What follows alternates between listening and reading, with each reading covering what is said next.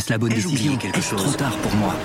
Prenez vos décisions d'investissement avec le soutien de Clarity AI. Gérez votre portefeuille tout en lui assurant une croissance durable grâce à l'association d'une IA puissante et d'une grande expérience de l'industrie. Notre technologie augmente l'efficacité des processus réglementaires, y compris ceux liés à l'article 29 de la loi énergie-climat. Réduisez les risques et atteignez vos objectifs de durabilité en vous basant sur des faits vérifiés et des méthodologies transparentes. Clarity AI, la technologie au service des décisions humaines. Rendez-vous sur clarity.ai et passez à l'action dès aujourd'hui.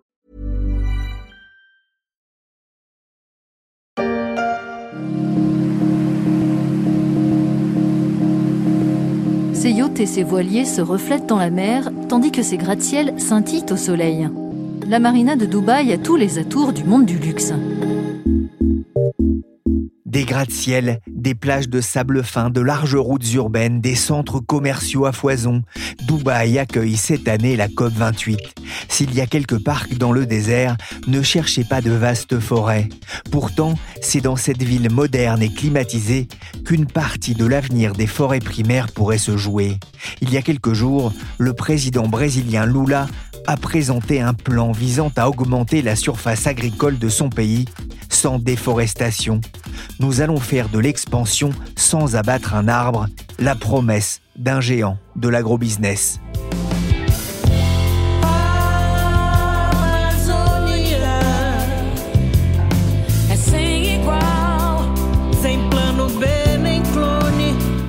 Mais comme le dit la chanson, pas de plan B, pas de clone pour l'Amazonie. Je suis Pierrick Fay, vous écoutez La Story, le podcast d'actualité de la rédaction des Échos.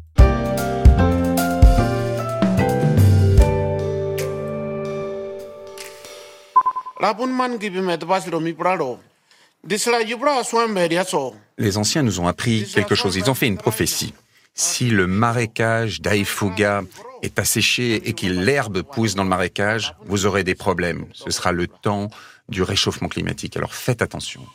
Il est venu sur TF1 dans le 20h le 26 novembre dernier en tenue traditionnelle. Mundia Kepanga, le chef papou de la tribu des Ulysses, alertait le monde sur les dangers de la déforestation.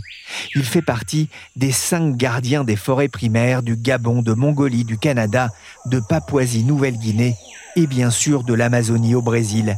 L'Amazonie qui fut au cœur de l'élection présidentielle au Brésil il y a un an, entre le découpeur en chef Jair Bolsonaro et son adversaire jugé plus vert, Lula. Un an après sa victoire, quel est le bilan du président Lula? A-t-il fait reculer la déforestation? Et l'arbre amazonien ne cache-t-il pas les dangers qui menacent d'autres régions du Brésil comme le Cerrado? Il y a quelques mois, Virginie Jacoberger, l'avouée journaliste aux échos et autrice de Brésil, voyage au pays de Bolsonaro aux éditions du Rocher, s'était rendue au Brésil pour explorer la politique agroalimentaire d'un des greniers du monde. Bonjour Virginie. Bonjour. Journaliste aux échos, passionnée du Brésil, l'avenir de l'Amazonie, c'était un des enjeux de l'élection brésilienne il y a un an. Élu, Lula formulait le souhait d'inviter le monde en Amazonie à Belém pour la prochaine COP30 en 2025 avec une promesse, la déforestation zéro. La donne a-t-elle changé depuis son élection, Virginie? Oui, la donne a changé. Alors, on peut effectivement revenir d'abord pour rappeler qu'à son investiture en janvier, Lula a annoncé la couleur. En fait, il voulait vraiment marquer une rupture avec son prédécesseur, donc Jair euh, Bolsonaro, le leader d'extrême droite, qui a tant fermé les yeux sur la déforestation pour privilégier l'agrobusiness qu'on l'avait surnommé capitaine tronçonneuse. Et puis, Lula a annoncé deux priorités qui sont en fait deux combats. Donc, d'une part, c'était combattre l'extrême pauvreté, parce que le Brésil a basculé vraiment en post-Covid sur une pauvreté inquiétante et le problème de la faim qui a ressurgi. Et puis, par ailleurs, effectivement, l'environnement, c'est vraiment sa seconde priorité. En fait, dans son discours d'investiture, c'est vraiment là, vous le rappelez, où on peut dire que Lula n'y est pas allé avec le dos de la cuillère, puisqu'il a directement promis la déforestation zéro, et il a réitéré plusieurs fois cette promesse en précisant un peu son propos, à savoir l'échéance, puisqu'il ne l'avait pas donné au début. Il a parlé donc d'une échéance à 2030, et puis à mi-parcours de cette échéance, ce qu'il a donné comme rendez-vous, c'est effectivement un sommet à savoir euh, la COP 30 en 2025 à Belém.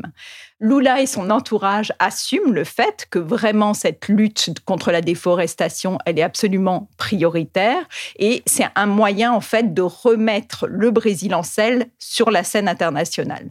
Il faut savoir que le Brésil représente 60% du territoire amazonien. Je pense que c'est important de le rappeler puisque bien évidemment il y a d'autres pays, dont la France d'ailleurs avec la Guyane française, qui font partie des pays impliqués qui ont le devoir de préserver euh, ce territoire. Alors une volonté affichée hein, de lutter contre la déforestation, est-ce qu'il y a déjà des premiers résultats? Lula a organisé cet été un premier sommet qui devait être un symbole où effectivement il a combiné au départ tous les pays amazoniens. Ils sont huit, à l'exception de la France. Emmanuel Macron n'a pas fait le déplacement, sinon tous les chefs d'État étaient présents. L'idée, c'était vraiment d'avoir un acte fort à travers cet événement. Et en fait, ce que Lula a souligné, c'est qu'il voulait vraiment, donc il a reparlé de Belém du prochain sommet, et on peut dire qu'il a été à travers cet événement en position de force. Et pourquoi? Parce qu'effectivement, les chiffres lui donnent raison. La déforestation, zéro. Les avancées sont réelles depuis le début de son mandat. Au cours des sept premiers mois de l'année, en fait, on est à un recul de 42%, qui est quand même considérable, avec des données qui sont vraiment vérifiées, puisqu'elles émanent de l'Institut national des recherches spatiales. Et donc, si vous voulez, cet institut, il faut bien se rappeler que sous le gouvernement Bolsonaro, le gouvernement avait tout fait pour qu'il y ait plus vraiment de données euh, de référence. Donc, on avait des données par les ONG qui, pour certaines, sont fiables et d'autres parfois un peu moins, puisqu'elles manquent de moyens. Donc là, on a vraiment une espèce de cartographie de l'évolution et c'est vraiment on peut dire peut-être pas un sans faute, mais en tout cas que Lula, pour son troisième mandat, arrive déjà au tableau d'honneur du recul de la déforestation. On peut ajouter à donc cette chute de 42% donc du recul de la déforestation qu'en plus ces derniers mois il y a vraiment une accélération. Sur les mois de juillet et d'août on est à un recul de 66% et il faut quand même rappeler que c'est très significatif parce que cette période en fait au Brésil ça correspond à la saison de l'hiver et c'est une saison qui est qualifiée de saison sèche et en général c'est celle qui est la plus propice aux feux de forêt à la déforestation et euh, avec le réchauffement euh, climatique, un embrasement de toute la région. Voilà, effectivement, de, de, bonnes nouvelles euh, qui concernent l'Amazonie. Hein. Tous les regards sont braqués sur ce poumon vert, le poumon de la planète. C'est comme ça qu'on le présente souvent. Mais qu'en est-il dans les autres régions du pays? Et je pense notamment à la région du Cerrado. Alors, pour ce qui est du Cerrado, on peut vraiment dire que c'est malheureusement une région à l'agonie. Le Cerrado, vous savez, je pense qu'en fait, euh, à l'international, a un peu échappé au radar parce que c'est une région qui n'est pas très connue. C'est bien évidemment beaucoup moins médiatisé que le symbole de l'Amazonie. Sur l'Amazonie, j'aimerais quand même revenir sur une idée un peu reçue parce qu'on dit souvent que c'est le poumon vert et les scientifiques ne sont quand même pas tellement d'accord là-dessus. En fait, ce qu'ils disent, c'est que le rôle est essentiel, mais que le rôle de poumon, c'est plus les océans. Donc on voit aussi qu'il y a, le, en fait, l'Amazonie a pris quand même un peu une part euh, totémique. L'océan, c'est le poumon bleu. Voilà, exactement. et, donc ce Cerrado, malheureusement, on, peut dire que l'Amazonie, en revanche, est tellement totémique qu'il lui fait de l'ombre. On n'en entend presque pas parler sur la scène internationale, alors qu'en fait, ce territoire représente 25% de la superficie du Brésil. Vous savez que le Brésil est un pays continent qui représente à peu près 16 fois la France. Ce Cerrado est donc beaucoup moins médiatisé et on peut dire qu'il est vraiment malheureusement à l'agonie sur le plan de la déforestation. En fait, il faut savoir que c'est devenu un peu vraiment la région euh, cible, gigantesque mais cible de l'agrobusiness qui est vraiment en nette croissance depuis des années, qui tire l'économie brésilienne. Et donc cette déforestation, pendant la même période où elle régressait en Amazonie, au Cerrado, elle a grimpé en flèche entre janvier et avril, qui a été une période un peu cruciale. Il faut voir qu'elle a grimpé de 60%. C'est gigantesque sur un rapport en plus du bilan précédent, qui est quand même celui de Bolsonaro, qui n'était déjà pas fameux. Le Cerrado, c'est le nouvel Eldorado de l'agriculture brésilienne? Oui, alors écoutez, donc le Cerrado, c'est une région immense, 25% du territoire du pays, une grosse ceinture, on va dire, intérieure qui s'étire, mais alors vraiment du nord au sud de tout le Brésil. Et puis ce Cerrado, c'est devenu effectivement le nouvel Eldorado de l'agriculture brésilienne. On peut rappeler que le Brésil est aujourd'hui le premier producteur de soja, qu'il a atteint des niveaux records ces dernières années et que même pendant la période de la pandémie, la production a grimpé, elle a flambé, portée par le, la de la monnaie, de la chute du réal et en même temps de la demande bien évidemment internationale. Et à ce moment-là, on peut vraiment dire que le Cerrado, mais même avant la pandémie, est devenu un des greniers du monde, hein, au même titre que l'Ukraine, on le sait avec les événements qui sont, sont produits. Et on estime d'ailleurs que le développement de l'agriculture intensive au Cerrado a eu raison de 50% de la couverture végétale de ce territoire. C'est à peu près l'estimation, en tout cas, qu'on en fait aujourd'hui. On y fait pousser, hein, vous dites, hein, du soja, mais aussi euh, du coton, du maïs, des haricots, du blé. Cette agriculture intensive, ça se voit sur les paysages du pays? Ça a changé? Alors la production notamment du soja, elle a doublé en 15 ans. Hein, dont la moitié provient spécifiquement de cette région du Cerrado, qui est aussi le premier producteur de bœuf. Donc oui, ça se voit partout. Ce qu'on peut dire sur cette région, c'est qu'elle est donc immense. Pour donner à nos auditeurs une idée réelle de ce qu'elle représente, sa surface globale, elle est équivalente à la fois à celle de la France, du Royaume-Uni, de l'Allemagne et de l'Espagne. Donc d'une certaine manière, on peut dire que si c'est visible sur ces paysages, moi, de ce que j'en ai vu, je n'en ai évidemment qu'une vision partielle et partielle. Il y a eu vraiment une totale dégradation. Oui, on dit à peu près 50% de la surface végétale qui est donc en régression. Des images parlantes des paysages que l'on voit, on peut se dire qu'il y a de la végétation entre guillemets naturelle. Et puis à côté de ça, vous savez, vous avez des espèces de fractures avec les terres cultivées sur place. En fait, c'est des surfaces qui sont tellement ordonnées que vous avez l'impression de voir apparaître un terrain de foot ou un, un terrain de golf. J'exagère à peine, c'est-à-dire que vous avez l'impression qu'il n'y a plus une mauvaise herbe qui dépasse et que tout a été complètement transformé avec une netteté euh, qui, on a presque l'impression de se retrouver dans un roman de science-fiction quand on arrive à proximité de ces terres euh, et de la démarcation avec les terres exploitées. Et puis, ce qu'il faut quand même dire sur la géographie des paysages, c'est que elle reste quand même variée, c'est-à-dire qu'il faut sortir aussi de l'image. C'est une savane, le Cerrado, mais c'est pas du tout une savane aride. Il y a des paysages splendides et verdoyants, et il y a quand même aussi toute cette partie-là, sans compter que ça correspond à plusieurs États brésiliens et avec une géographie elle-même entre ces États très différente. Donc ça, je pense que c'est aussi important euh, de le signaler.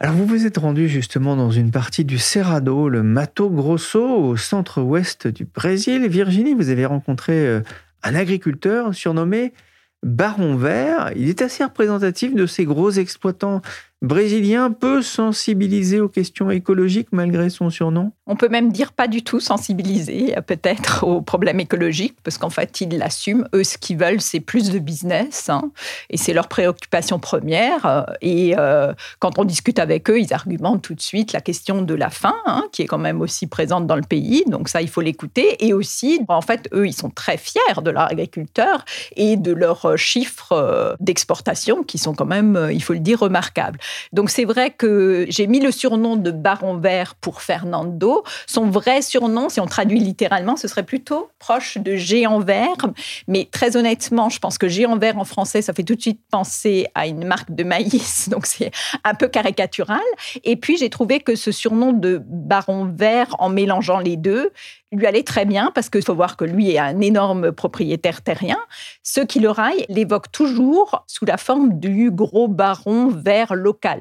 Et vert n'est pas évidemment pris pour évoquer l'écologie, mais comme symbole de l'agriculture, en fait. Voilà. Non, vous êtes trop dur pour nous. Mais merci de votre visite.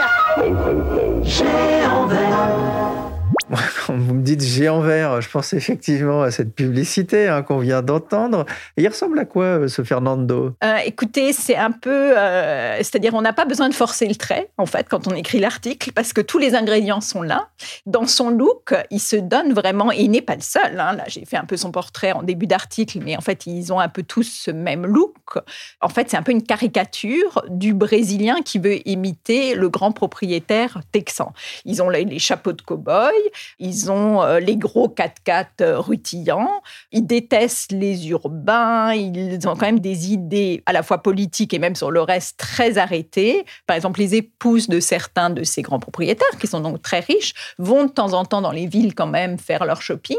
Et elles ont toujours un peu un complexe d'infériorité par rapport aux, urbains, mais c'est aussi un monde qui refuse, parce que finalement, ces grandes familles, elles vivent souvent assez en autarcie dans leur domaine. Et d'ailleurs, elles ont de quoi faire parce que c'est absolument gigantesque. Euh, même quand vous vous promenez en voiture, vous ne pouvez pas, il faut vraiment un survol aérien pour se rendre compte de la dimension de leur propriété. Si vous voyez encore les Indiens, n'hésitez pas à me prévenir, Mme Godet. Je sors mon habit de cow-boy.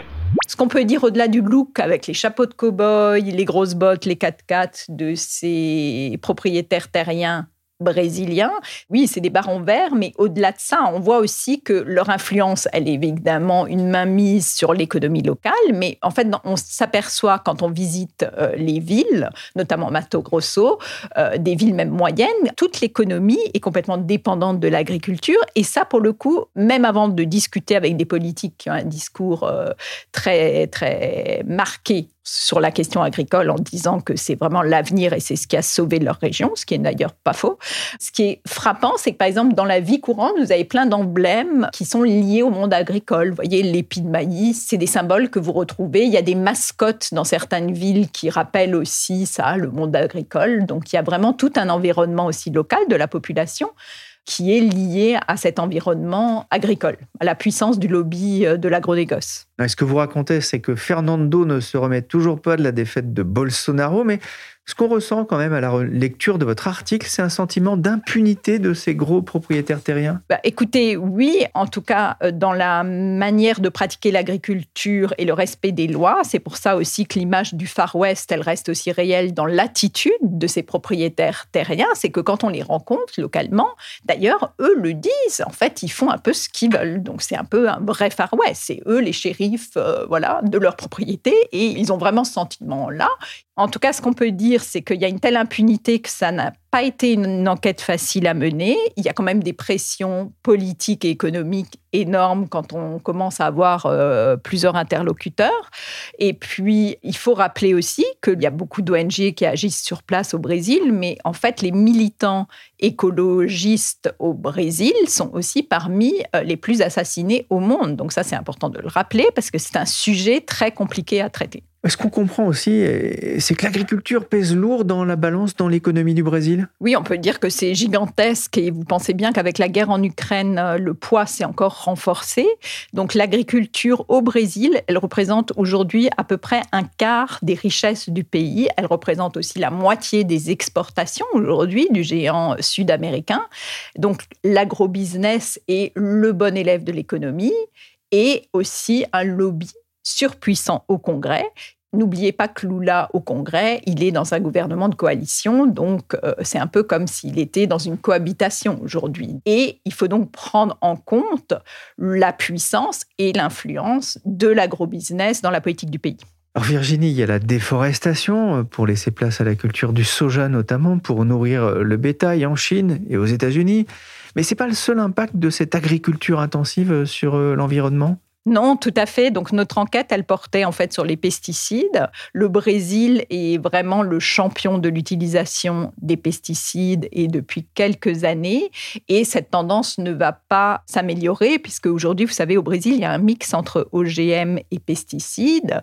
Ça fait aussi débat chez nous, mais en fait, on voit bien, en tout cas au Brésil, dans moi ce que j'ai vu, l'utilisation des OGM ne freine absolument pas, en tout cas pas chez eux, l'utilisation des pesticides. Eux, ce qu'ils font, c'est ils mixent les deux pour que ce soit encore plus euh, probant. et en 2020, hein, euh, selon le cabinet Klefman, le Brésil avait franchi le cap des 800 000 tonnes de pesticides utilisés. Il consomme aujourd'hui plus d'un quart des pesticides commercialisés sur euh, la planète. Euh, vous le dites, hein, l'agriculture utilise de plus en plus de pesticides pour doper la production, mais c'est pas tout. Le marché est aussi gangréné par des produits illicites et, vraiment dangereux pour la santé? Oui, toute une partie. Donc, ce qu'il faut voir, c'est que, en fait, au Brésil, les pesticides qui sont autorisés, beaucoup d'entre eux, en fait, sont des pesticides qui sont absolument interdits en Europe. Ça n'existe pas sur notre marché. On est protégé. Donc, au cours de cette enquête, j'ai quand même rencontré beaucoup de scientifiques sur place, des ONG. J'ai écouté des témoignages des médecins qui s'inquiètent des malformations et des cancers à proximité d'exploitations exploitations agricoles qui utilisaient des pesticides en regardant tout ce qui est le plus probant. Et en tout cas, ce qu'on peut rappeler, donc j'ai rencontré au cours de cette enquête Larissa Mills Bombardi. C'est une chercheuse brésilienne rattachée au département de géographie de l'université de São Paulo. Ça fait des années qu'elle se consacre à l'étude des effets des pesticides. Selon elle, près d'un tiers des pesticides autorisés au Brésil sont en fait interdit dans l'Union européenne. Et ce qu'elle regrette surtout, c'est le manque de contrôle dans les usages. C'est quand même toujours le problème, avec en plus au Brésil, c'est-à-dire que les niveaux d'utilisation au Brésil n'ont strictement rien à voir avec ce qu'il existe chez nous. Elle me citait plusieurs exemples où les limites autorisées au Brésil sont 5000 fois plus élevées que celles qui sont autorisées en microgrammes euh, en Europe. Donc ça, ça, quand même, on peut se dire que par litre d'eau, ça a forcément des conséquences. Coupez-le, bordel Coupez-le Coupez-le C'est le cas effectivement du, glyphosate hein, dont elle parlait. 500 hein. microgrammes de glyphosate par litre d'eau autorisé au Brésil contre 0,1 en Europe. On va dire que le dosage n'est pas tout à fait le même. Que fait le président Lula sur cette question des pesticides Écoutez, ce que fait Lula sur les pesticides, j'ai envie de dire que pour le moment, c'est pas grand-chose, mais en tout cas, euh, la question mérite d'être posée. Elle a été posée puisque, vous savez, on avait au départ qualifié l'ancienne ministre de l'Agriculture de Bolsonaro, on l'avait surnommée au Brésil la muse du poison pour l'autorisation de toute une liste de pesticides. Mais en fait, aujourd'hui, sous mandat Lula, donc son troisième mandat, cet été, le gouvernement a aussi eu la main lourde, puisqu'il a autorisé 231 produits. Et dans ces produits, il y en a de très nombreux qui sont interdits chez nous, en Europe. Il y en a beaucoup qui sont considérés comme à risque, dangereux pour la santé. Et il y en a surtout aussi une vingtaine qui sont euh, reconnus toxiques pour l'environnement. Et donc, si vous voulez, en plus, je pense qu'il y a un autre combat que pourrait mener un peu plus efficacement le gouvernement, mais qui est complexe compte tenu de l'étendue du Brésil et des territoires, que ce soit en Amazonie ou dans le, Cerrado. Hein. c'est que toutes ces terres cultivées, ben, il y a quand même toujours le problème qui revient au Brésil, qui est celui de l'impunité, et à savoir dans l'usage des pesticides, il y a certains États qui ont même pris des mesures récentes sur l'interdiction de l'épandage, des pulvérisations donc de pesticides, mais malgré tout, elles se poursuivent parce qu'en fait, la décision est peu suivie euh, d'effets de sanctions. Merci Virginie Jacoberger, l'avouée journaliste aux échos et autrice de Brésil, voyage au pays de Bolsonaro aux éditions du Rocher. La COP28 se déroule jusqu'au 12 décembre à Dubaï, aux Émirats arabes unis. Toute l'actualité autour de ce rendez-vous est à retrouver sur leséchos.fr. La story s'est terminée pour aujourd'hui. Cet épisode a été réalisé par Willy Gann, chargé de production et d'édition Michel Varnet.